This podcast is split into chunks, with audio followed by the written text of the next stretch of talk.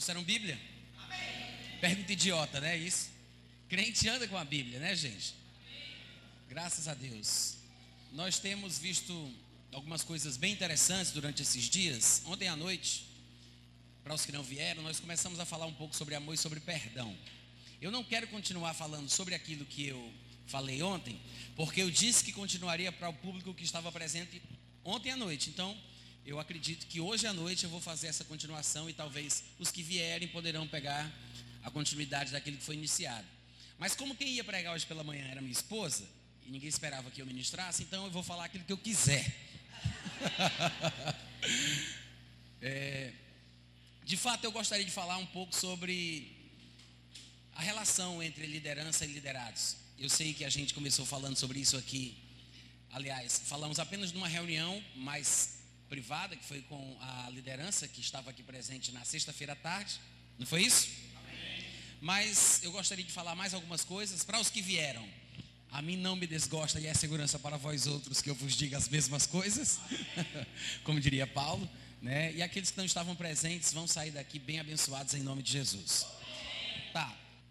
Em primeiro lugar, quando se fala de apóstolos, profetas, evangelistas, pastores e mestres, nós estamos falando exatamente sobre o quê, né? Eu acredito que existe uma, uma má compreensão de forma generalizada na igreja cristã, de forma geral, sobre essas questões relacionadas ao ministério. E talvez até mais especificamente sobre as posições ministeriais que são reconhecidas no Novo Testamento pelo nome, como apóstolo, profeta, evangelista, o pastor e o mestre.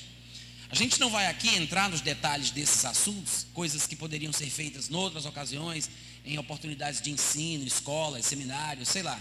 Mas a gente tem que entender que são dons, unções, capacitações sobrenaturais que Deus coloca sobre pessoas para desempenharem uma determinada atividade com um certo sabor.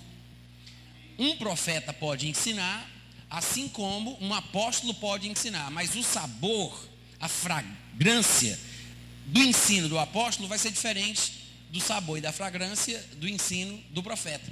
Então, são dons, capacitações sobrenaturais que fazem as pessoas desempenharem certas atividades com uma determinada essência, certo? Então, em 1 Coríntios capítulo 12, versículo 28 e Efésios capítulo 4, versículo 7, 8 e 11, nós temos os principais, provavelmente principais textos que nos falam a respeito dessas características, destas funções dentro do corpo de Cristo. E eu gostaria de ler para que a gente pudesse lembrar do que diz lá. Em 1 Coríntios 12, 28 está escrito o seguinte: A uns estabeleceu Deus. Então, a primeira coisa importante a se observar é Deus quem estabelece na igreja, amém? Ele vai falar, como a gente já sabe, sobre apóstolos, profetas, mestres. Então, quem estabelece é Deus, independente dos irmãos, dos homens ou da liderança. Reconhecer um chamado divino na vida de alguém não é porque a pessoa reconhece que a pessoa estabelece. Não é porque a pessoa ora sobre ela impondo as mãos que aquela pessoa está sendo estabelecida por ela.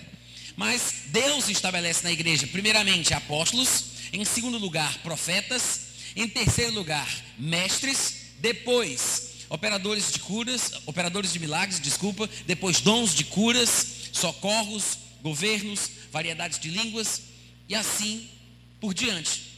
Ele diz: A uns estabeleceu Deus na igreja. E aí vem logo em seguida a palavra, primeiramente. Eu acho que algumas versões dizem em primeiro lugar. Eu não sei se aqui alguém tem alguma versão que diga em primeiro lugar. Tem? Daniel levantou a mão, mas todo mundo sabe que primeiramente significa em primeiro lugar. Mas em primeiro lugar, talvez seja uma expressão que cause mais impacto na gente e faça a gente pensar que isso significa que o apóstolo, ele vem no topo da cadeia alimentar. É aquele que é mais importante, talvez mais digno, ou que tenha mais autoridade, que está em primeiro lugar, no sentido de importância. Mas eu não me canso de dizer, irmãos, e isso o irmão Riga ensinou muito bem, quando ele ministrava a respeito de dons ministeriais, e há pelo menos três ou quatro livros deles, livros dele que são excelentes nessa área, que é Ele concedeu dons aos homens, compreendendo a unção e dons do ministério. E eu acredito que esta seja a, a interpretação mais correta. Eu sei que falando de livros do irmão Kenneth Hagin, você vai encontrar no livro Eu Creio em Visões uma interpretação diferente das que se encontram nos três que eu mencionei, mas eu sugeriria, né? Eu sugeriria que você ficasse com a interpretação dos três livros que eu falei, onde ele ensina a respeito desse assunto.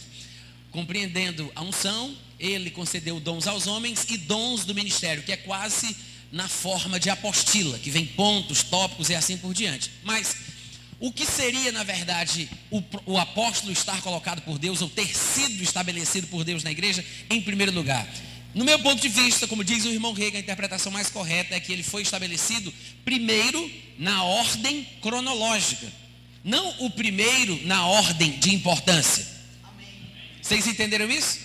Há uma diferença enorme quando você pensa que o apóstolo foi estabelecido por Deus em primeiro lugar por ser mais importante do que qualquer outro dom ministerial, e você entender que ele está dizendo, na verdade, que ele foi colocado em primeiro lugar, não no sentido de ter sido mais importante, mas porque foi o primeiro dom ministerial que foi desenvolvido na história da plantação, do surgimento da igreja de Cristo. Sabemos que Jesus Cristo foi aquele quem fez nascer a igreja. A morte, a ressurreição de Jesus e a vinda do Espírito Santo dão início à igreja de Cristo. E os primeiros discípulos que ele teve, ele os treinou e os capacitou para irem anunciar uma mensagem específica de uma forma específica. Foram os primeiros enviados por Jesus Cristo, os primeiros ministros que surgiram na igreja, que foram estabelecidos por Deus, foram os apóstolos. Então é provavelmente isso que Paulo esteja dizendo. Primeiro surgiram os apóstolos, em segundo lugar, ou seja, depois surgiram profetas, em terceiro lugar surgiram os mestres. Ele não está falando que o apóstolo é o, é o top, né? o grandão, o bichão, o graudão. Aí depois vem em segundo lugar, né? em ordem de hierarquia, de estrela no ombro. Aí vem o profeta, em terceiro lugar vem o mestre, e lá para o rabo da gata fica o pastor, o evangelista. Né? Ele não está falando isso não, viu gente? Nem poderia ser. Nem poderia ser. Porque se é para falar de ordem no sentido de importância, e Paulo é quem escreve 1 Coríntios capítulo 12, Paulo, quando falar sobre o mesmo assunto, como ele vai fazer em Efésios capítulo 4, ele deveria, no mínimo, no mínimo, ainda que não usasse a expressão em primeiro lugar, em segundo lugar, em terceiro lugar, no mínimo ele deveria usar a mesma ordem, já que é uma ordem de importância. Mas quando você vai olhar o texto de Efésios, ele já cita uma ordem diferente. Ele diz: Ele mesmo concedeu dons aos homens, uns para apóstolos, outros para profetas, evangelistas, pastores, e agora quem está em último é o coitado do mestre. Claro que coitado é uma figura de linguagem para a força da minha retórica. Então, não é ordem de importância. Quantos entendem isso claramente? Não é ordem de importância. Não poderia ser. Ele está falando sobre, eu acredito que seja a interpretação mais coerente, mais equilibrada. Ele está falando sobre o surgimento, a ordem cronológica na história da igreja, à medida que os dons foram sendo estabelecidos por Deus. Outra coisa importante de se comentar, ou pelo menos para mim, sou importante, não que eu esteja puxando brasa para minha sardinha, porque eu tenho um dom para ensinar, Deus me colocou nessa função, mas eu já ouvi pessoas argumentando de que o mestre, ele não era um ministério por si só. Que o dom de ensino, que a unção para o ministério do mestre, ele não tinha razão de ser sozinho. Ele tinha que estar dependente de outro dom. E na pregação do dito cujo, que eu não vou dizer quem foi o vaso, mas o irmão abençoado dizia que este, qualquer mestre, o dom ministerial do mestre, ele dependia de outro ministério e parecia que o dom ministerial do mestre só existia se a pessoa também estivesse no ministério pastoral. Porque, segundo essa pessoa, existia algum manuscrito que lá em Efésios 4, quando ele fala pastores e mestres, ele não estaria falando de dois dons ministeriais diferentes, pastores e mestres, mas um manuscrito qualquer diria pastores mestres, né? sem o, o a conjunção coordenada aditiva, se é que é assim que se fala, porque eu ainda não me lembro, não me lembro mais. Mas sem esse i, né, que junta aquilo que foi dito com aquilo que está a ponto de se dizer. Então seria pastores mestres. É importante eu falar isso aqui, não só por causa é, da questão em si, mas porque eu sei que alguns de vocês, curiosos como devem ser, andam estudando na internet, pode se deparar com um vídeo como esse e você, refém da ignorância, pode acabar pensando que não tem um chamado de mestre na sua vida porque você não tem um chamado de pastor. E alguém com uma pregação como essa poderia se frustrar, se decepcionar, achar que tem alguma coisa errada com a sua vida, sem nunca suspeitar que, que o que está errado é a pregação do seu pregador predileto. Então, será que há indícios bíblicos que mostram que o mestre funciona sozinho? Os próprios textos iniciais que eu li aqui já mostram isso. Porque lá em 1 Coríntios 12, 28, ele fala: em primeiro lugar apóstolos, em segundo lugar profetas, em terceiro lugar mestres. Quando ele vai para Efésios, ele fala apóstolos, profetas, evangelistas e pastores e mestres. Se fosse pastores mestres, então ele teria que ter dito em 1 Coríntios 12: em primeiro lugar apóstolos, em segundo lugar profetas, em terceiro lugar pastores mestres. Quanto vocês, vocês estão entendendo? Então, o mestre é citado em terceiro lugar, de forma isolada, em 1 Coríntios 12. E lá em Efésios 4 ele é citado depois do pastor, mas não deve ser como essas pessoas estão interpretando. Provavelmente é apenas o último nome da lista, porque quando vai se falar o último se diz e termina a lista. Amém? Sem precisão de esforço exegético muito profundo. Além disso, além disso, nós lembramos bem do texto de Atos capítulo 13, versículos 1 e 2 que diz: havia na igreja de Antioquia, porque ele diz na igreja de Antioquia? É porque no início do cristianismo tinha pelo menos dois grandes centros cristãos: era a igreja de Jerusalém e a igreja de Antioquia.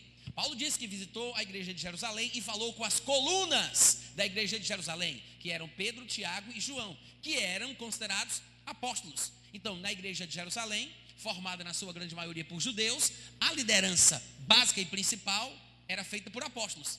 Sim, depois aparece um pastor que vai ser Tiago, irmão de Jesus Cristo, porque o Tiago, irmão de João, na verdade, ele morre decapitado. Então, quando se fala lá em Atos capítulo 15, naquele concílio doutrinário, para se falar sobre circuncisão e algumas outras coisas, quem toma a palavra final é Tiago, então ele foi colocado naquela posição, provavelmente de pastor, né? Depois mas quando Paulo os visita e Paulo os conhece, ele cita os principais que provavelmente já estavam lá há mais tempo, que eram os apóstolos, que realmente na história da igreja são os dons ministeriais que vieram em primeiro lugar, né?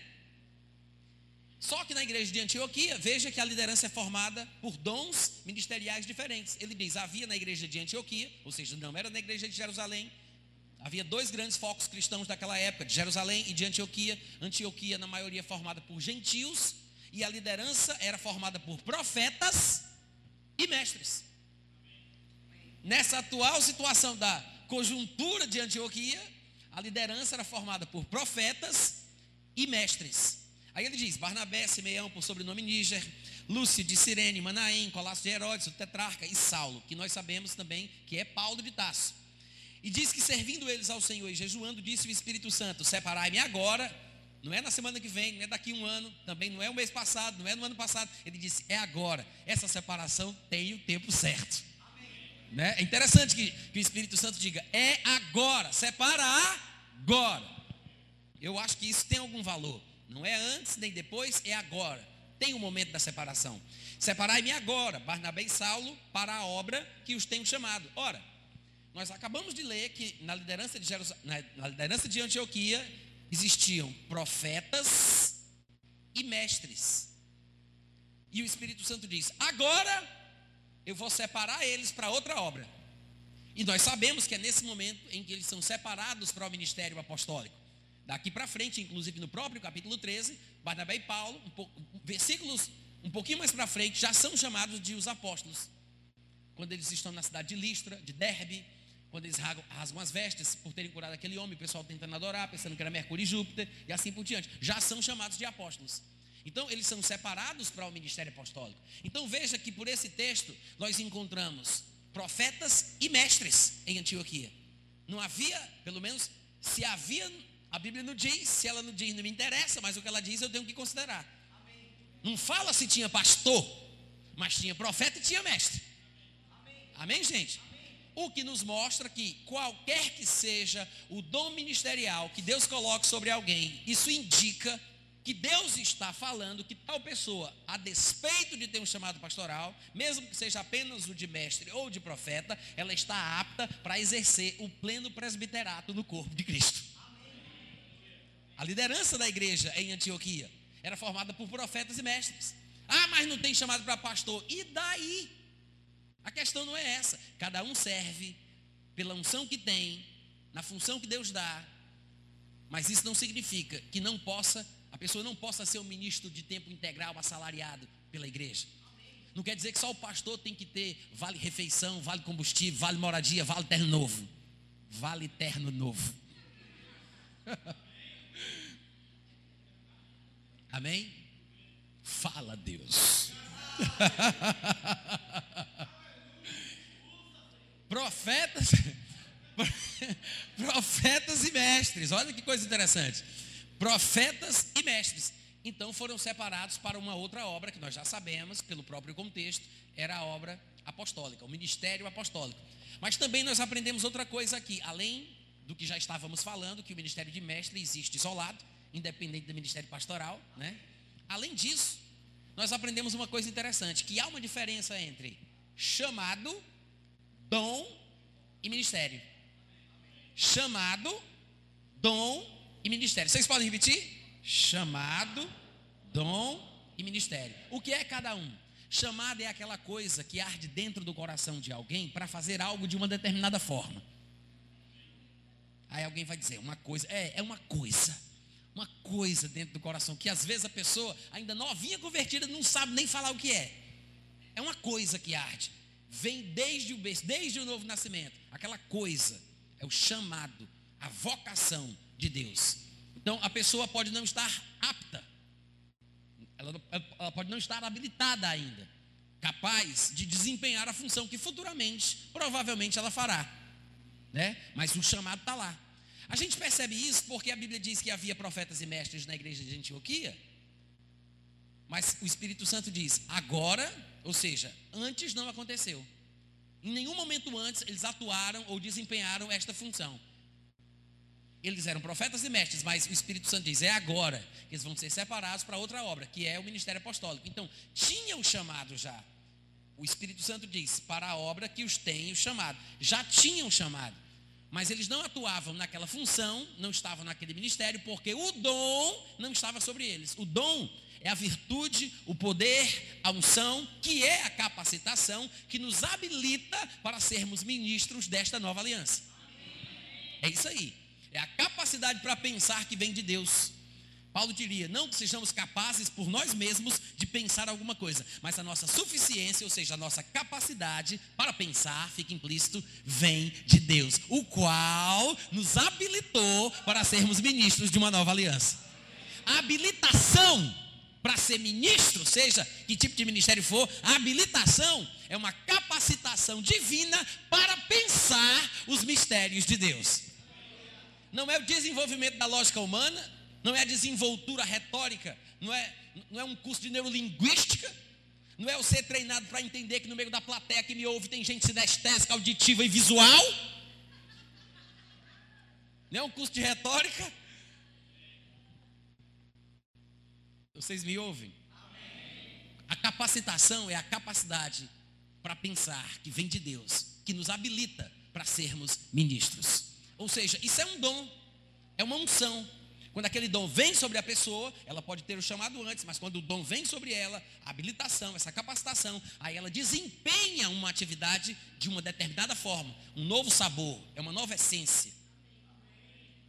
Por isso é que diz: separa para a obra que eu já chamei. O dom veio sobre eles, foram separados naquele dia, e a partir dali eles começam a desempenhar outra atividade. Eram profetas e mestres. A Bíblia não diz claramente quais eram os ministérios, pelo menos aqui em Atos 3, quais eram os ministérios de Paulo. Eu sei que em igrejas como a nossa, que consideramos bons livros que falam sobre fé, sobre dons ministeriais, que nós já temos lidos publicados por algumas editoras que abençoam tanto o Brasil com livros que iluminam, né?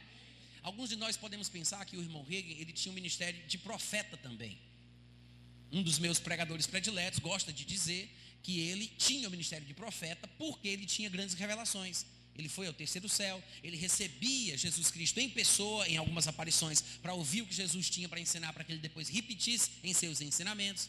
Então, existe uma tese que diz, ou que Paulo era o décimo segundo apóstolo, que não foi Matias, né, porque tiraram a sorte, mas não era da vontade de Deus, porque apóstolo mesmo foi Paulo, então Paulo é quem cumpriu, é, que preencheu a vaga de Judas, não tem sentido, porque em Atos capítulo 1, versículo 21 e 22, está escrito os pré-requisitos para que alguém pudesse ocupar aquela função apostólica, que eram apóstolos do Cordeiro, que tinham que ter sido testemunhas oculares da sua morte, sepultamento e ressurreição. E Pedro disse pelo Espírito Santo: é necessário que dos homens que nos acompanharam durante todo o tempo que o Senhor Jesus andou entre nós, começando do batismo de João até o dia que ele foi elevado entre as alturas, um destes se faça testemunha conosco. Paulo nem crente era. Para falar a verdade, o homem não tinha nem tido a oportunidade de perseguir a igreja ainda. E é isso, hein, gente? É o gás?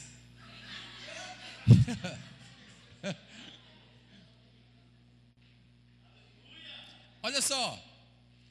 Então veja, Apolo não, Apolo, Paulo não era nem o 12 apóstolo do Cordeiro, que preencheu a vaga de Judas, não era. Nem Paulo era profeta. Por quê? Porque quando Paulo vai falar sobre si, sobre os dons, as funções que ele desempenhava, ele fala em 1 Timóteo capítulo 2, versículo 7, e 2 Timóteo capítulo 1, versículo 11, exatamente quais são as unções, os dons, os ministérios nos quais ele atuava. Ele diz claramente, na oportunidade que Paulo tem de falar, ele não diz que era profeta, então provavelmente isso indique que o nosso pensamento de que Paulo era profeta só porque tinha grandes revelações, o nosso pensamento esteja errado. Porque em 1 Timóteo 2,7 ele diz: Para isto fui designado pregador, apóstolo, afirma a verdade, não minto, mestre dos gentios, na fé e na verdade. Lá em 2 Timóteo 1,11 ele diz: Para o qual eu fui designado pregador, apóstolo e mestre. Na mesma ordem, as mesmas palavrinhas. Se ele também tinha a função de profeta, por que não disse? Não disse porque não era. Aí alguém diz assim: Ué, mas e esse negócio de dizer que ele era profeta porque tinha revelações? Lembra do que ele falou no livro de Efésios? Paulo disse que o mistério que estava ao culto de Deus foi revelado agora aos apóstolos e profetas.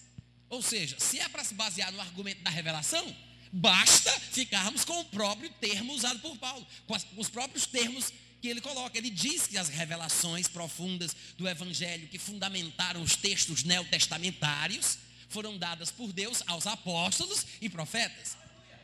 E nós sabemos, nós sabemos que Paulo foi separado para o ministério apostólico. E ele disse agora, confirmando isso em Timóteo, que ele foi designado apóstolo. Então, como apóstolo, assim como o profeta também, ele recebeu revelações.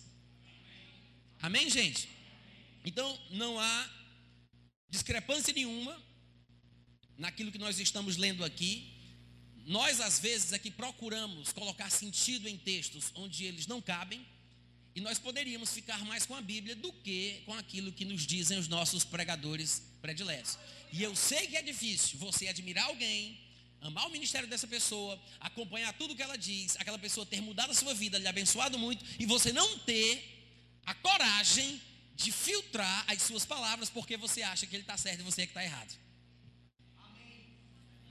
Vocês entendem o que eu estou dizendo? Então, assim, irmãos, que a palavra esteja sempre em primeiro lugar. Acima de tudo, acima de todos. Amém?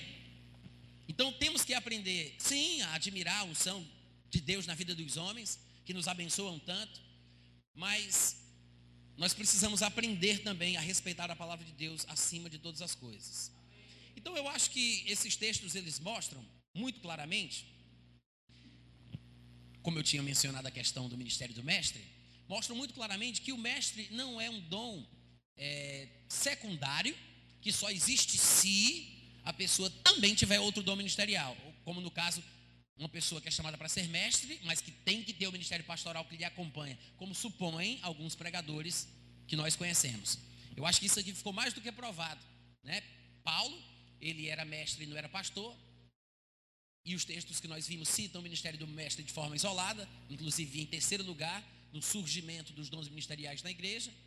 Isso não pode ser como as pessoas estão falando.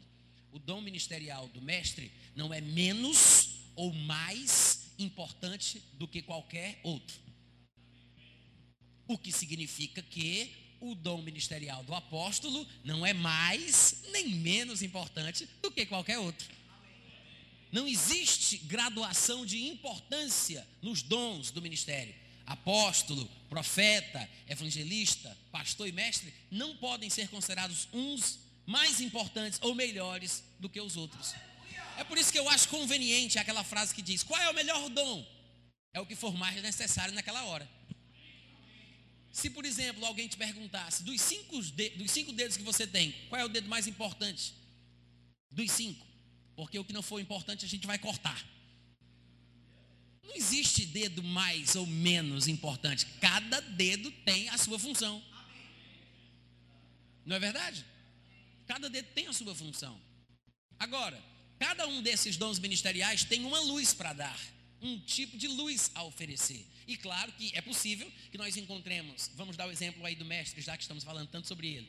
É possível que nós encontremos duas pessoas com o mesmo dom ministerial atuando em sua vida, são duas pessoas que funcionam como mestre no corpo de Cristo, mas isso não quer dizer que as duas vão ensinar da mesma forma. Não só pela questão da personalidade, do temperamento, da formação daquela pessoa, porque questões naturais entram também no desempenho dos dons ministeriais. Não podemos pensar que é uma coisa apenas sobrenatural, tem um lado natural também, né? Então, assim, claro que vai haver diferença. Além disso, existem graduações na unção. É possível que a unção fique mais forte ou fique mais fraca. E, além disso, como nós vimos que os dons ministeriais se misturam com os outros, essa mistura transforma aquele primeiro dom que estava isolado, atuando sozinho. São como as letras do alfabeto. O A tem um som, tem um corpo, tem uma forma, ela tem uma personalidade. A letra A tem uma identidade, né? Mas quando o A se junta com o N de navio, o A com o N, o N também, sozinho, isolado, ele tem a sua forma, o seu som, sua identidade. Mas quando os dois se juntam, se o A estiver na frente, a sonoridade já vai ser uma. Se o A estiver depois, a sonoridade vai ser outra. Os dois se alteram por causa dessa mistura. Quando eles se juntam, os dois juntos não são mais o que eram quando estavam sozinhos. Os dons do mesmo jeito, os dons ministeriais do mesmo jeito. Você acabou de ver junto comigo que Paulo disse: Eu fui designado por Deus para ser pregador, apóstolo e mestre. Além de Paulo ter sua própria personalidade e temperamento, além de Paulo ter a sua própria formação particular, todo o seu currículo vitae, né? Todo o seu histórico, o seu background, o seu pedigree, toda aquela formação aos pés de Gamaliel, né, da tribo de Benjamim, circuncidado ao oitavo dia, todos aqueles paranauê que a gente já sabe.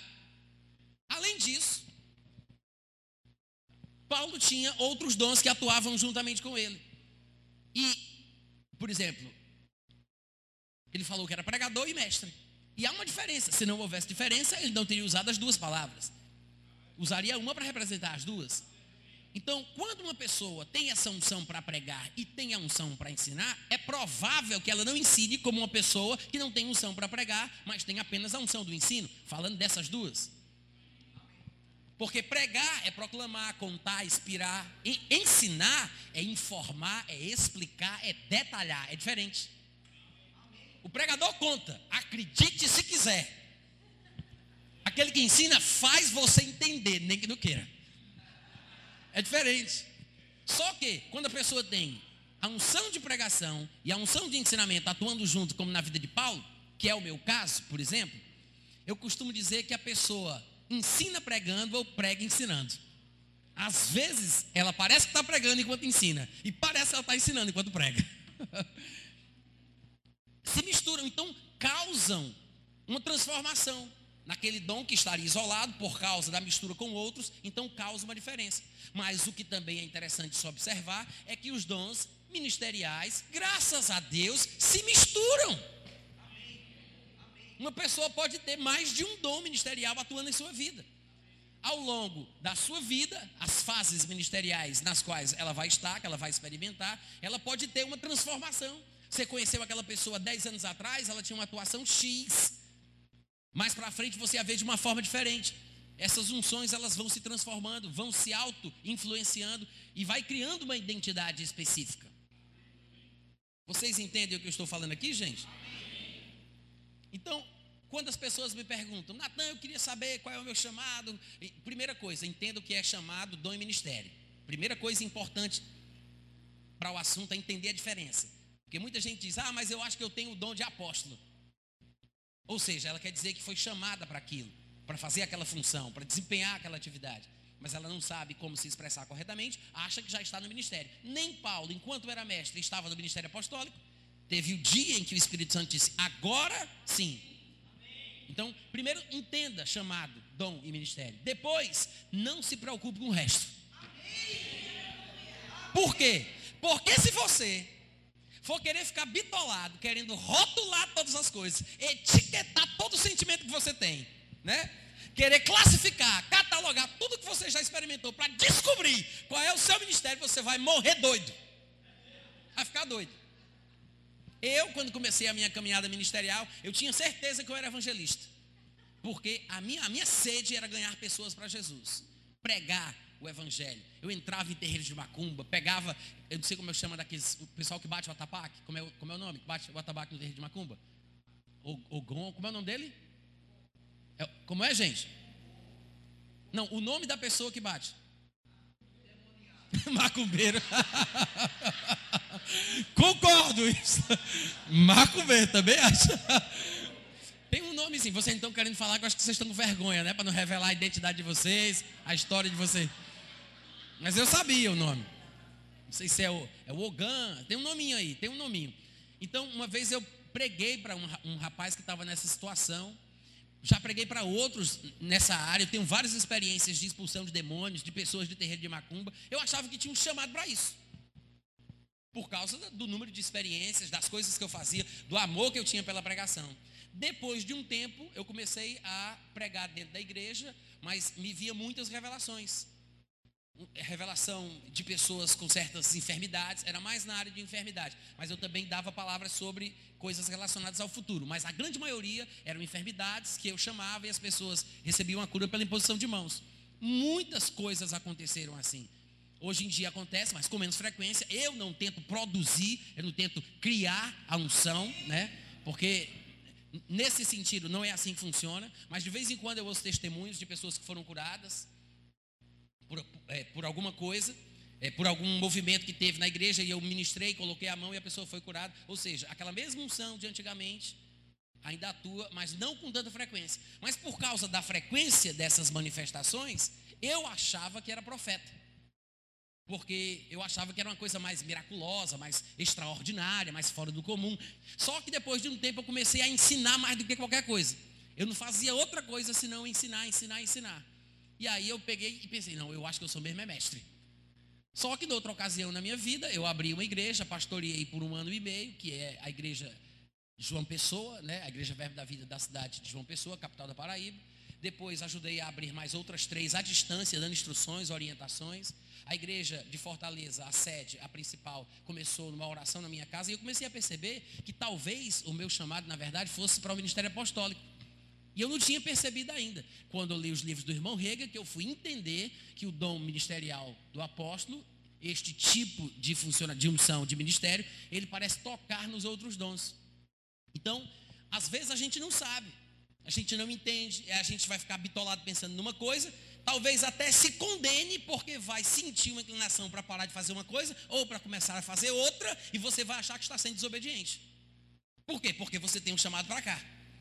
Então eu acho que antes de qualquer coisa você não deve se punir tanto, você não deve se cobrar tanto, você não deve estar preocupado com rótulos, com títulos. Não queira saber para o que que você realmente foi chamado, porque às vezes tem gente que passa a vida inteira tentando descobrir e morre tentando. Outras pessoas que não se preocupam com isso simplesmente fazem e o galardão vem do mesmo jeito. Simplesmente fazem. Então, siga o seu coração, que é uma fonte segura de informação. Siga o seu coração. Eu sei que para alguns evangélicos dizer siga o seu coração pode parecer um escândalo, porque nós, muitos ainda pensam que o coração é enganoso. Infelizmente, eu não vou poder explicar aqui que não é mais. Eu me lembro de Jeremias 17, 9, que diz que enganoso é o coração mais do que todas as coisas, sobre maneira corrupto quem o conhecerá. Mas infelizmente não dá para pregar a Bíblia toda numa manhã só. Né? Então não dá para eu falar sobre isso. Ah, mas eu queria um estudo profundo sobre esse assunto aí, Natan, porque eu estou precisando casar e eu, eu, acho que meu coração só está me enganando. né? O pessoal usa muito essa questão do coração no, no, na área de relacionamento, de casamento. Então faça o seguinte: vai no meu site e procura a mensagem O coração do homem é enganoso. É uma hora e quarenta, se eu não estiver enganado, de aula no Seminário Teológico Carisma, lá de Minas Gerais. E você tem a oportunidade de ouvir com calma, fazendo anotações, aprendendo, para você agora fazer uma escolha bem feita. Amém? E se, e se, aproveitando aqui a deixa, já, já que eu estou vendo aqui muitas solteiras sorrindo e balançando a cabeça cheia de alegria. Se o seu caso é porque você é solteiro e você quer casar, e você pensa, ah, mas qual é a pessoa de Deus para mim? Né? Porque hoje em dia essa moda de predestinação está tão grande no corpo de Cristo, que há quem pense, inclusive nessa área, que existe uma alma gêmea evangélica para ela, né? Vai no meu site lá e procura a pessoa certa para casar. Procura isso. A pessoa, tá ouvindo? Alguns de vocês estão com cara de vaca na frente de uma porteira nova, viu, gente? Vocês sabem o que é isso? Aquela vaca que sempre passa por aquele mesmo caminho para comer aquele pasto velho de sempre. Aí um dia o dono da fazenda coloca uma porteira, coloca uma cerca, aí a vaca vai passar para comer o alimento de sempre, aí não consegue, porque tem um impedimento. A, pessoa, a, vaca, a vaca não consegue passar, a pessoa não, a vaca não consegue passar. Aí o que, é que ela faz? Igual que alguns de vocês estão fazendo. Vira o pescocinho assim para o lado e faz. Hum. Cara de vaca na frente de uma porteira nova. então, não existe, gente, pessoa certa para casar. Diga aleluia. Diga graças a Deus. Por que, que, é maravilhoso saber disso? Imagina só, em meio a tantos bilhões de pessoas no planeta Terra, se a pessoa certa para eu casar for russa. Hein? Ou se já tiver morrido. Eu sei que as pessoas fazem os seus malabarismos para dizer que Deus não faria isso, porque Deus vai fazer com que ela nasça no meu país, fale a minha língua, nasça na minha geração e não no século passado, e claro, né, que esteja na mesma cidade que eu a possa encontrar. Gente, não é bíblico. A Bíblia não ensina isso. Não ensina. Eu sei que alguns de vocês devem ficar com dúvidas, mas vai olhar lá a pregação. A pessoa certa para casar em vez de você perder tempo, isso é para os solteiros, em vez de você perder tempo procurando a pessoa certa, gaste esse tempo se transformando na pessoa certa. Tem muito mais futuro. Tem muito mais futuro. E nós temos textos, e nós temos textos bíblicos que provam que esse negócio de pessoa certa, alma gêmea evangélica, não existe. Se eu perguntasse aqui para vocês, Eva era a pessoa certa para Adão? Todo mundo sabe que era, porque só tinha ela. Não tinha outra. Então, como é que você vai fazer a escolha de uma forma que o casamento seja uma bênção? Seguindo o seu próprio coração, que é a maneira número um de Deus te orientar. Tá bom?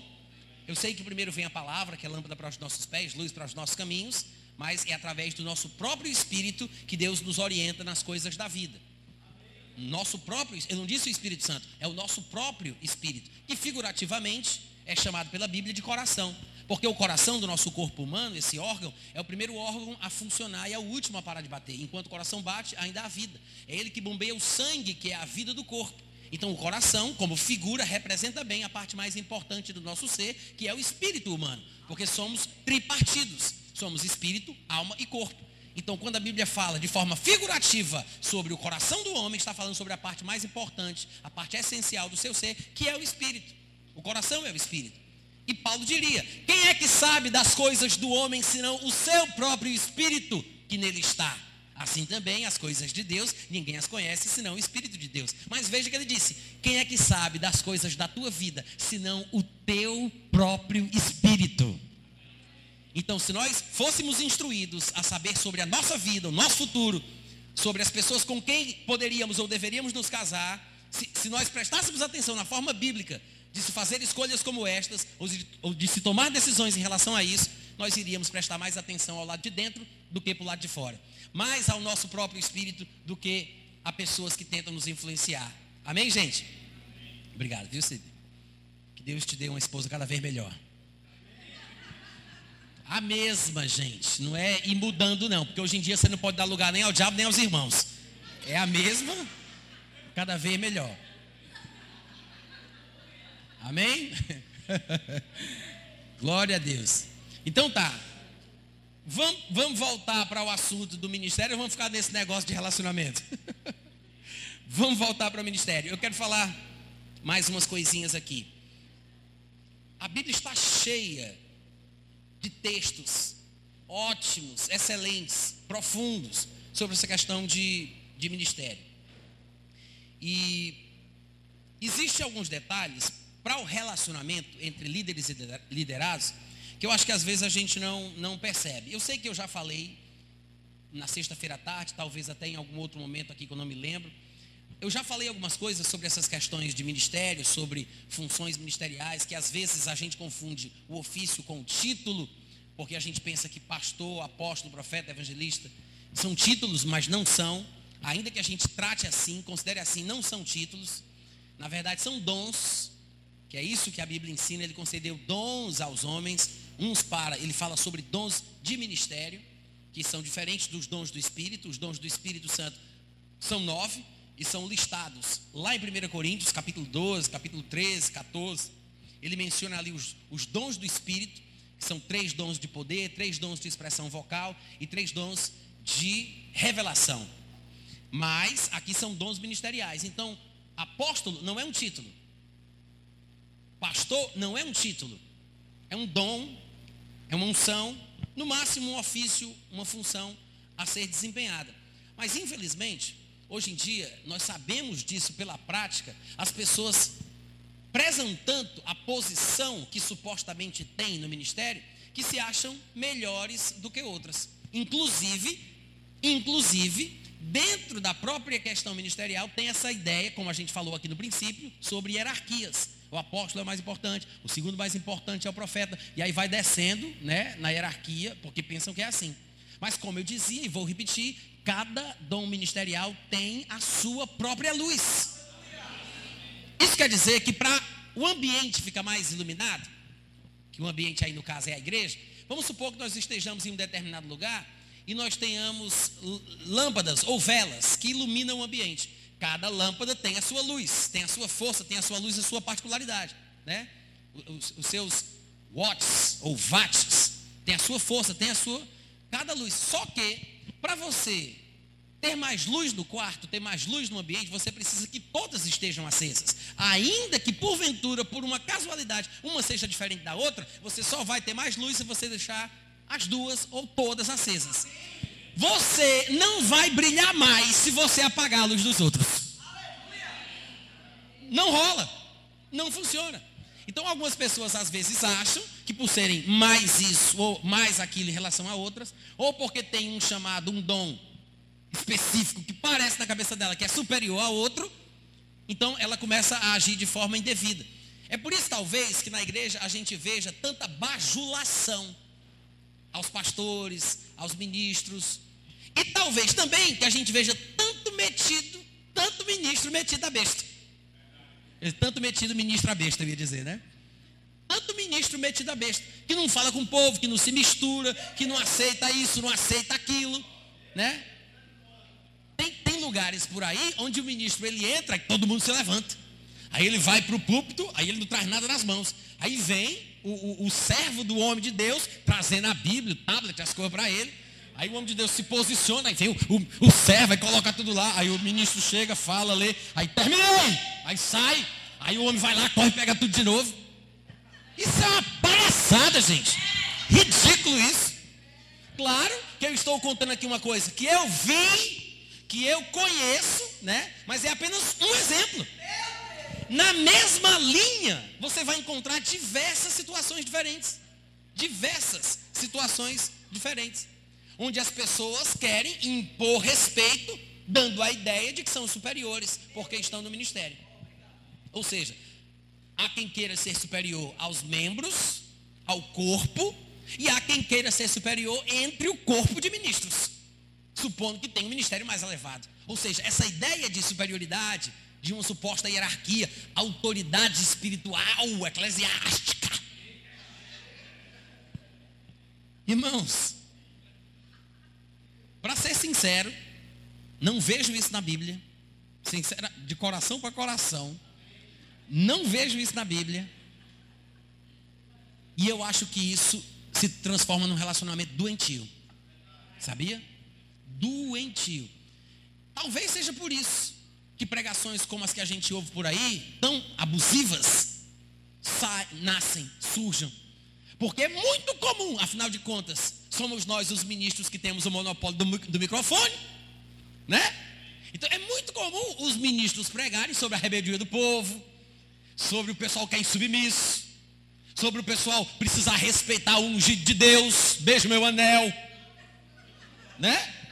Por quê? Porque o pregador, o ministro, isso também inclui o que vos fala, tem o controle do microfone, então é mais comum a gente ver pregações tendenciosas, que falam apenas da possibilidade do povo ser rebelde, desonrar o ministro e assim por diante. Sim, nós temos textos bíblicos que falam a respeito da importância da consideração que se deve ter para com aquele que ministra.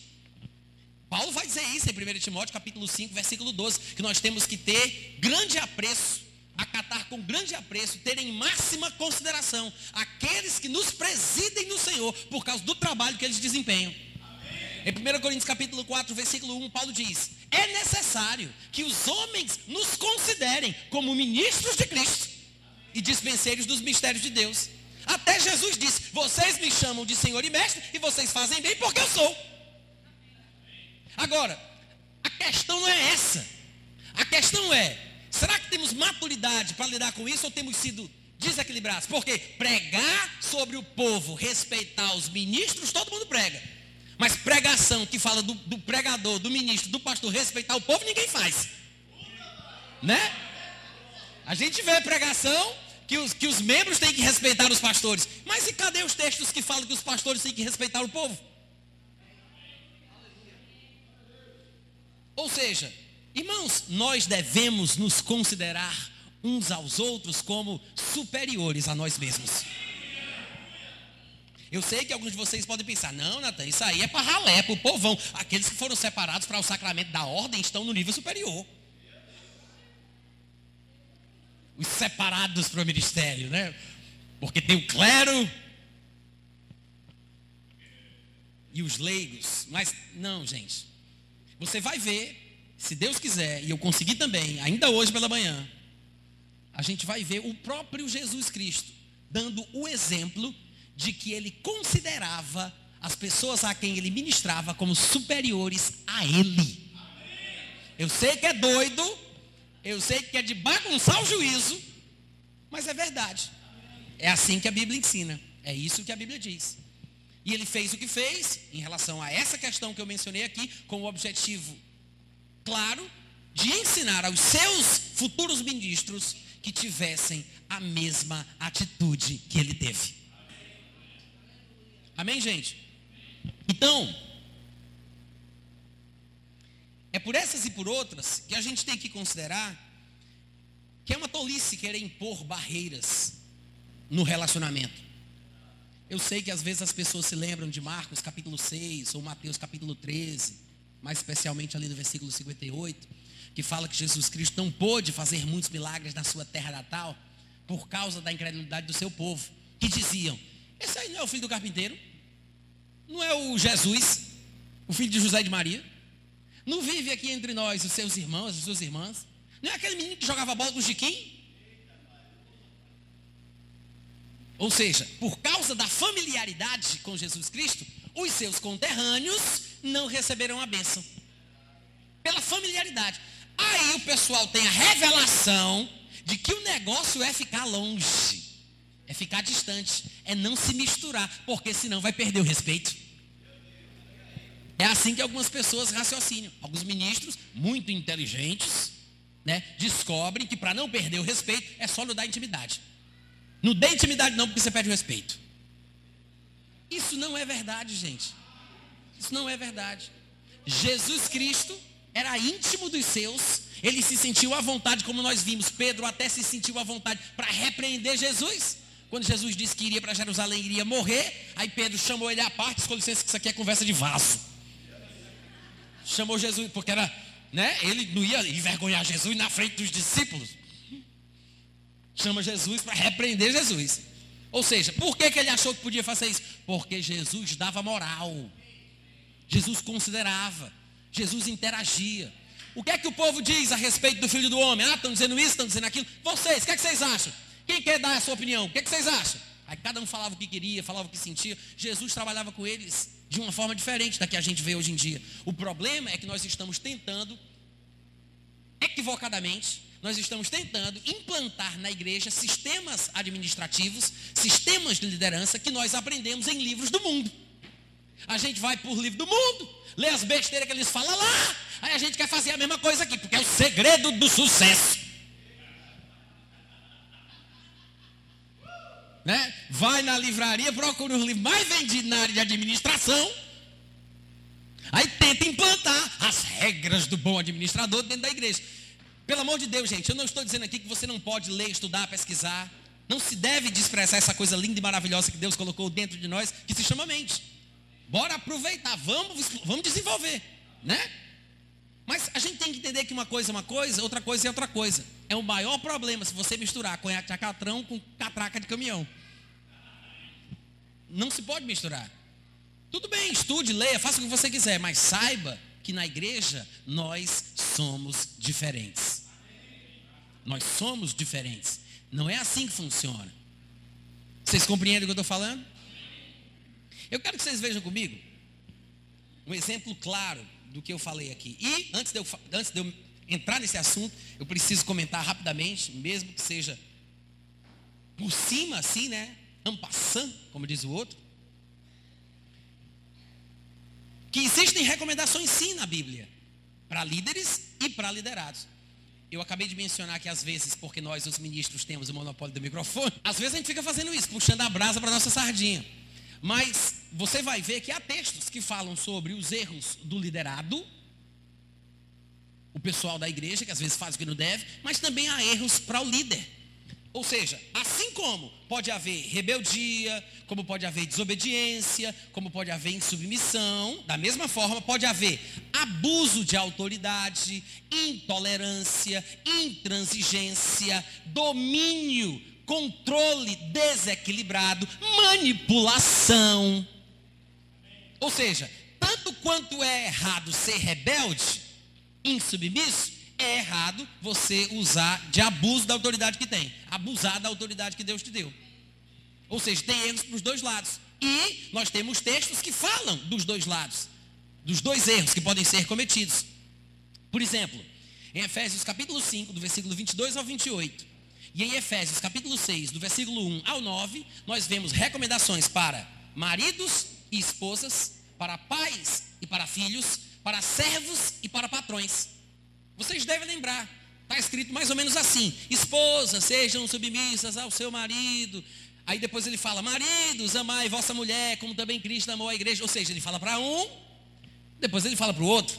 Mais para frente ele vai falar: Filhos, obedeçam ao vosso pai, aos vossos pais, pois isto é justo. Aí ele diz: Pais, não provoqueis vossos filhos a ira, mas criai-os na disciplina do Senhor. Servos, obedecei ao vosso Senhor segundo a carne. Senhores, de igual modo, procedei para com eles, deixando as ameaças, sabendo que o Senhor, tanto deles como vós, está nos céus e para com ele não há acepção de pessoas. Tem recomendação para o que está em posição de liderança e tem recomendação para o que está em posição de ser liderado. Ou seja, assim como um pode errar, o outro também pode. A gente viu aqui, para quem estava presente na sexta-feira à tarde, em 1 Pedro capítulo 5, do versículo 1 ao 4, onde ele disse três coisas que um pastor deve evitar, três, três erros que um pastor pode cometer, deve evitar, mas é possível que ele os cometa. Ele diz que devem pastorear, não constrangidos, obrigados por um supervisor, um chefe, mas que deve ser espontaneamente, porque é assim que Deus quer.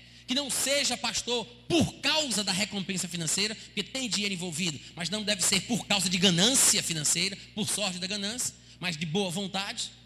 E ele fala que não devem ser dominadores do que, dos que lhes foram confiados. Antes, eles têm que se tornar exemplo, modelo do rebanho. Ou seja, é possível que um pastor, um ministro, cometa algum desses erros. Senão a Bíblia não daria recomendações para um e para outro. E em situações extremas é preciso medidas extremas. Se, porventura, Deus o livre, credo em cruz, aconteça de você ter o azar de estar debaixo de uma liderança abusiva, seja marido, seja patrão, seja pastor, se você tiver o azar de experimentar uma situação como essa, você tem que lembrar que, como crente, se ele te der uma ordem a fazer uma coisa que é antibíblica, você tem a obrigação, o dever de consciência de desobedecer. Amém, gente? Porque existem casos como estes. Infelizmente, infelizmente, existem situações constrangedoras como estas. E o crente, ele não pode desobedecer, ele deve desobedecer. Se e somente se a ordem que for dada for contrária à palavra. Se for simplesmente uma questão de ponto de vista e de opinião, você não, você não deve desobedecer, você não precisa ficar contra ele só porque você não concorda. Afinal de contas, submissão e obediência não são sinônimos de concordância. Amém, gente? Você não tem a liberdade de desobedecer quando não é uma ordem contrária à palavra. Agora, nós temos textos que mostram que há uma desobediência bíblica. Na época de Daniel mesmo, foi determinado que se tocaria uma trombeta, todo mundo teria que se curvar. E nós sabemos que homens de Deus não se curvaram e ainda disseram por que não se curvariam. Ou seja, desobedeceram. Além disso, você sabe que no Novo Testamento, Pedro e João foram presos pelas autoridades de Israel, foram açoitados e ameaçados a não ensinar, a não pregar, a não falar no nome de Jesus. E eles disseram na cara deles que não era justo obedecer antes aos homens do que obedecer a Deus. Porque quando as ordens de Deus e dos homens são contrárias uma a outra ou umas às outras, então você tem a obrigação, o dever de consciência de obedecer a Deus e desobedecer o homem. Nem que você morra. Essa é a verdade. Então, se existe uma desobediência bíblica, amém? Mas, cada caso é um caso. Só que eu quero concluir, e eu vou começar a fazer isso agora. Eu quero concluir dando aquele exemplo que eu disse que daria da própria pessoa de Jesus Cristo, onde o próprio Senhor Jesus faz questão de salientar como um líder, dentro da perspectiva dele, deveria ser. Ou seja, o padrão para a liderança no corpo de Cristo, ou da relação entre um líder e um liderado, entre um ministro e o povo, essa relação de quem foi chamado para ministrar, para liderar com o povo, como é que ela deve ser? É o padrão de Jesus Cristo. Eu queria que você conferisse comigo, lá em João capítulo 13. Versículo 1 diz assim: Ora, antes da festa da Páscoa, sabendo Jesus que era chegada a sua hora de passar deste mundo para o Pai, tendo amado os seus que estavam no mundo, amou-os até o fim. Durante a ceia, tendo já o diabo posto no coração de Judas Iscariotes, filho de Simão, que traísse a Jesus, sabendo este, Jesus, não é aquele, é Jesus, que o Pai tudo confiara às suas mãos e que ele tinha vindo de Deus e que ele voltava para Deus, levantou-se da ceia, tirou a vestimenta de cima, tomou uma toalha, cingiu-se com ela, depois deitou água na bacia e passou a lavar os pés aos discípulos e a enxugar-lhes com a toalha com que estava cingido. Gente, uau! Eu sei que hoje para a gente virou banal esse negócio de lavar o pé, né? Tem até uma cerimônia dessa dentro da igreja católica. E eu sei que algumas igrejas evangélicas também praticam esse negócio. Mas Jesus não estava criando uma ordenância do lava-pé. O lava-pé, ou lavar os pés, como ele fez aqui, não está no mesmo nível de batismo nas águas de Santa Ceia. Você sabia disso? Lavar os pés não é uma ordenança cristã. Isso aqui foi um acontecimento pontual. Jesus, ele queria transmitir uma mensagem e era dessa forma que ele queria dar o recado. Naquela época, hoje em dia a gente não tem isso, nem faz parte da nossa, na nossa cultura. Naquela época, quando o pessoal chegava na casa de alguém, os servos que desempenhavam as funções mais baixas eram aqueles que vinham para receber os que vieram da rua, para lavar os seus pés, porque eles deixavam os seus calçados na porta e entravam descalços. Então, eles lavavam os seus pés para que eles pudessem estar na casa do anfitrião. Jesus Cristo fez o papel do servo das funções mais baixas. Ele tirou a vestimenta de cima. Olha só, ficou desnudo. Olha que situação. O líder, o mestre, né? o, o, o, o, chefão, sem camisa, pegando água, deitando numa bacia, chegando até os discípulos e lavando os pés de um por um. É uma cena tão constrangedora, principalmente para a cultura deles, dentro do contexto deles. É tão constrangedor que é por isso que a gente vai ver Pedro dizendo que os meus pés tu não vai lavar. Porque Pedro achava que era uma humilhação para Jesus lavar os pés dele, que era tão indigno de ser lavado por uma pessoa tão digna quanto Jesus Cristo. Pedro achava que não era certo que alguém nobre, digno, mais elevado, superior, fizesse uma coisa tão baixa por alguém que não prestava como ele. Aí todo mundo diz: Salva de palmas para Pedro, que coisa linda! Sabe o que é isso? Esse comportamento de Pedro? Eu vou dizer para você: arrogância, prepotência, soberba. Alguém pode pensar, não é humildade, não? Irmãos, humildade é você aceitar que alguém que parece ser maior do que você possa abençoar a sua vida. Isso é ser humilde. Isso é humildade. Agora dizer, fulano de tal é maior do que eu, fulano de tal vai fazer um favor para mim, né? Vai lavar meus pés, me dá uma carona, me dá um dinheiro, me dá um presente. Não, eu não sou digno. Falsa humildade. Mas isso é soberba e arrogância. Porque na cabeça de quem pensa assim, quem é maior não deve se humilhar para servir ou abençoar quem é menor. É um pensamento de arrogância, de preconceito, de soberba. Porque o soberbo acha que quem é maior tem uma posição privilegiada e ele é quem deve ser favorecido. É por isso que Jesus interrompe e diz, porque Jesus, eh, eh, Pedro falou: Senhor, tu me lavas os pés a mim, ou seja, os meus pés não pode lavar o, do pessoal aí tudinho, mas os meus jamais tu lavarás. Aí Jesus olha assim para a cara dele e diz: É, deixa eu te falar um negócio, versículo 7 o que eu faço, o que eu, de lavar os pés, de vir, passar nos pés de cada um, eu mesmo fazer esse serviço, o que eu faço, tu não o sabes agora, ou não o entendes agora, compreendê-lo-ás depois. Quantos leram comigo o versículo 7? Levanta a mão para eu ter certeza que você leu. Gente, a gente lê um texto como esse, olha aqui para mim, presta atenção, olha para cá. A gente lê um texto como esse, aí pensa, meu Deus, que coisa profunda. Jesus falava muito bonito, né? Só que na verdade, essa construção aqui, textual, ela depende mais dos tradutores que nos deram a Bíblia em português do que o texto original que foi escrito. Você lembra que o nome do, do, do idioma original no qual o Novo Testamento foi escrito é o grego vulgar? Koine significa comum, popular é como a tradução latina vulgata, que significa vulgar, vulgo. É como o povão fala. Gente, a Bíblia não foi escrita do jeito que a gente lê hoje. O pessoal que a traduziu, os eruditos que a traduziram, não tiveram a presença de espírito para colocar com expressões similares do jeito que o povão fala em português. Então, construir a coisa de uma forma tal que a gente não consegue nem entender o que é está sendo dito.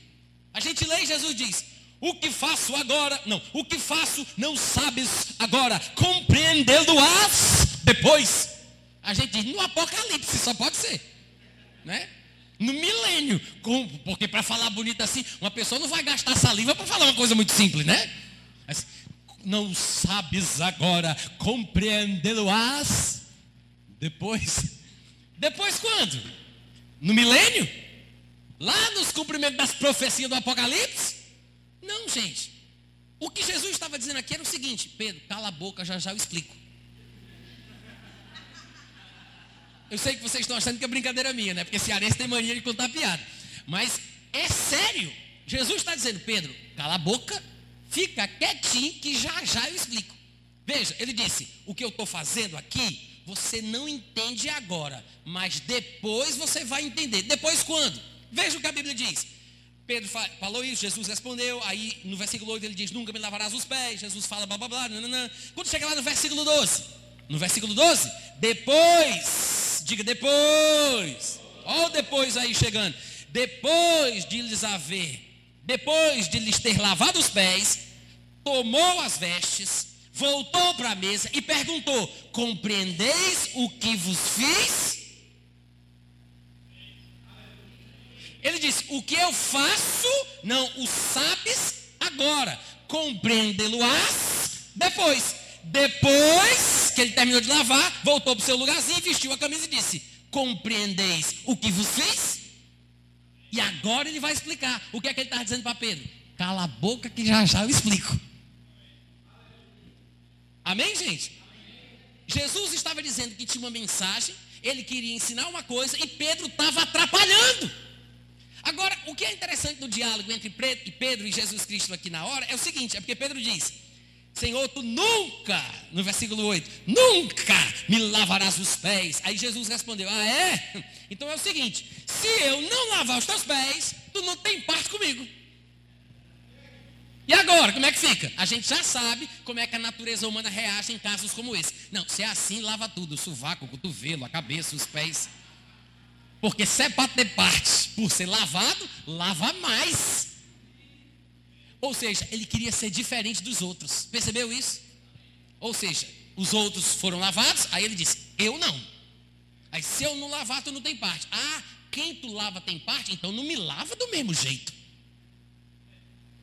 Ele tinha esse negócio de diferenciar um, um dos outros. Por isso é que ele disse: Jesus não pode lavar meus pés, que Jesus é diferente de mim. Jesus é o cara, meu irmão. Jesus é o bam, bam, bam.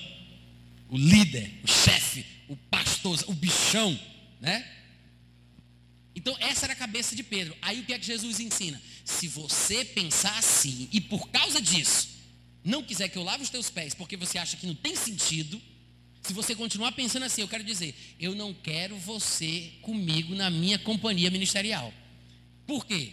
Jesus estava dizendo o seguinte: se você não pensar como eu, você não se submeter ao fato de que uma pessoa que está em liderança se humilhe para favorecer outra, no dia que você estiver na posição que eu quero te colocar, você vai agir desse jeito. Você não vai se humilhar, você não vai favorecer os que você pensa que é menor do que você.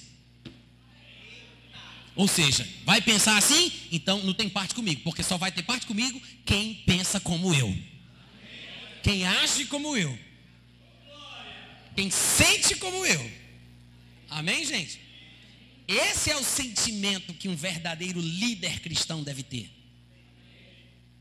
Agora é um sentimento, não é só fazer imitando o comportamento de quem sente, não, né? Mas é realmente olhar para os outros e os considerar maiores, superiores do que a mim mesmo. Veja que esse aqui é o momento da ceia. A gente viu que era o momento da ceia. Cada um dos, dos que escreveram os evangelhos que levam os seus nomes eles colocaram aquilo que para eles era o mais importante, aquilo que por inspiração divina eles quiseram salientar. Nem todos falam todas as coisas.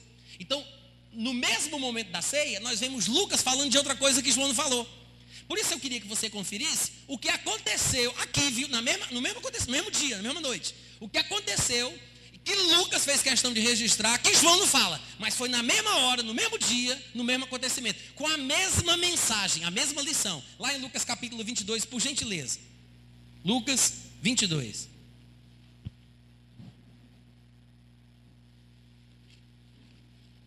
Uh, glória! Todo mundo achou? Tá. Para que você tenha certeza de que era o momento da ceia, veja que no versículo 19 de Lucas 22, na página 136, pelo menos na minha Bíblia é, diz que tomando um pão, tomando um pão, Tendo dado graças, o partiu e lhes deu, dizendo: Isto é o meu corpo, oferecido por vós. Façam isto em memória de mim. Semelhantemente, depois de cear, tomou o cálice e ele disse: Este é o cálice da nova aliança, no meu sangue, derramado em favor de vós. É a ceia ou não é? Não é o momento da ceia? No versículo 21 diz até o que nós lemos lá em João capítulo 13. Todavia, a mão do traidor está comigo à mesa, porque o filho do homem, na verdade, vai, segundo o que está determinado, mas ai daquele porque ele está sendo traído. Ou seja, como diz lá, que o diabo tinha posto no coração de Judas que traísse Jesus, aqui também é mencionada a traição. É o momento da ceia, como a gente já sabe. Quando Jesus fala sobre um deles traírem Jesus, automaticamente, diz o versículo seguinte, que começaram a se perguntar, dentre eles, quem estava para fazer isso. Ou seja, se tem um que está aqui que vai fazer isso, é porque essa pessoa só pode ser carnal.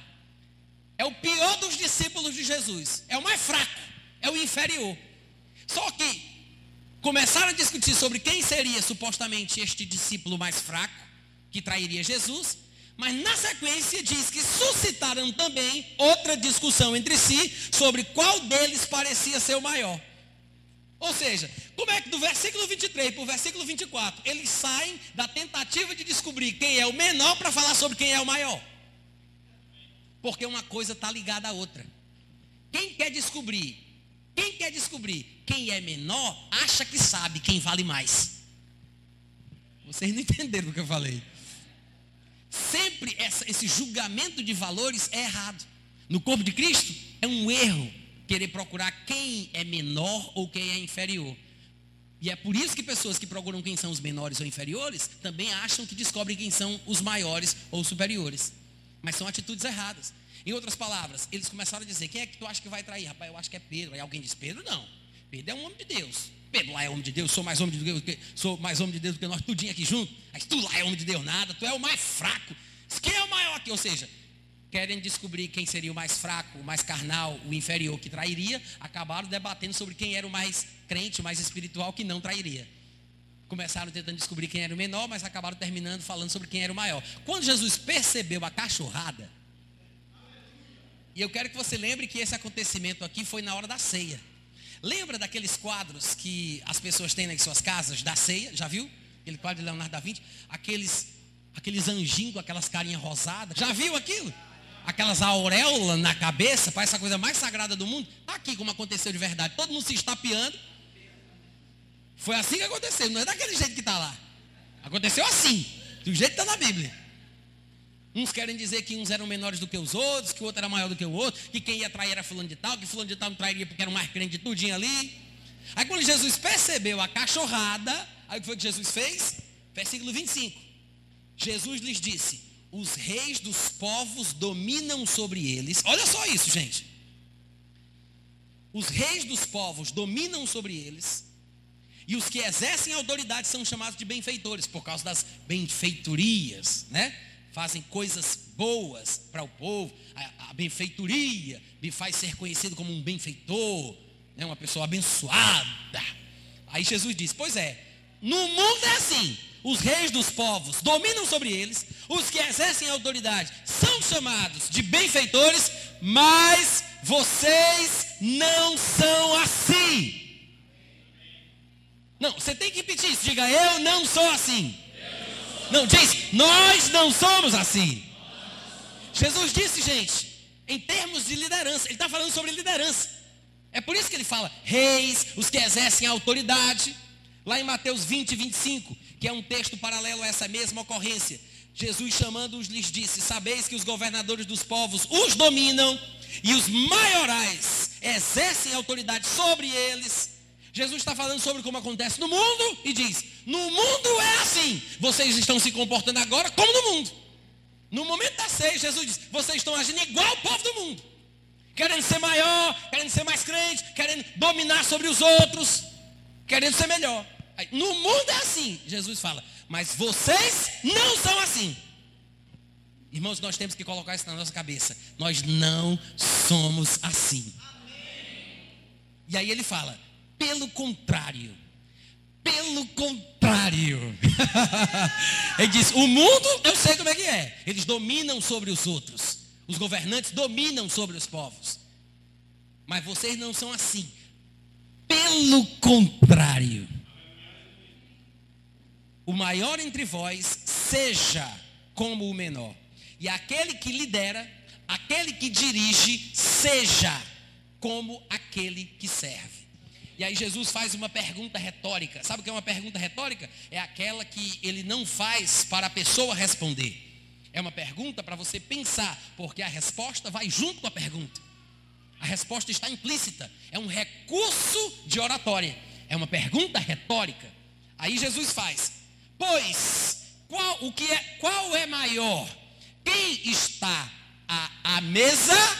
Esse, a, mesa é porque é craseada, eu quis salientar mesmo, tá, gente? Não é assim que se fala. Quem está à, à mesa ou quem serve? Olha aqui para mim. Oh, ei, para de olhar para a Bíblia, olha para cá. Jesus perguntou, e eu vou fazer essa pergunta para vocês. Não vale colar, hein? A resposta está aí, mas não é para olhar. Oh, não olha, olha para cá. olha para cá. Jesus disse: Pois qual é maior? Ou seja, quem é maior? Aquele que está à mesa, ou seja, sentado para comer, à, à mesa, né? Aquele que está à mesa ou aquele que serve? Resposta: quem é maior? Quem é maior? Quem é maior? Errado! E eu fiz isso de propósito. Eu já sabia a resposta, não é porque eu sou profeta, não, é porque eu sei como é que é o negócio. A gente pensa assim, porque na nossa cabeça, Jesus não era o que serve, macho. Como é que Jesus vai ser menor? Então a gente pensa assim, como Jesus é aquele que serve, então, lógica, lógica, Jesus só pode ser o maior, né? Só que Jesus está fazendo exatamente o raciocínio lógico que a gente perde quando pensa assim, para entender que ele está se posicionando como aquele que é inferior.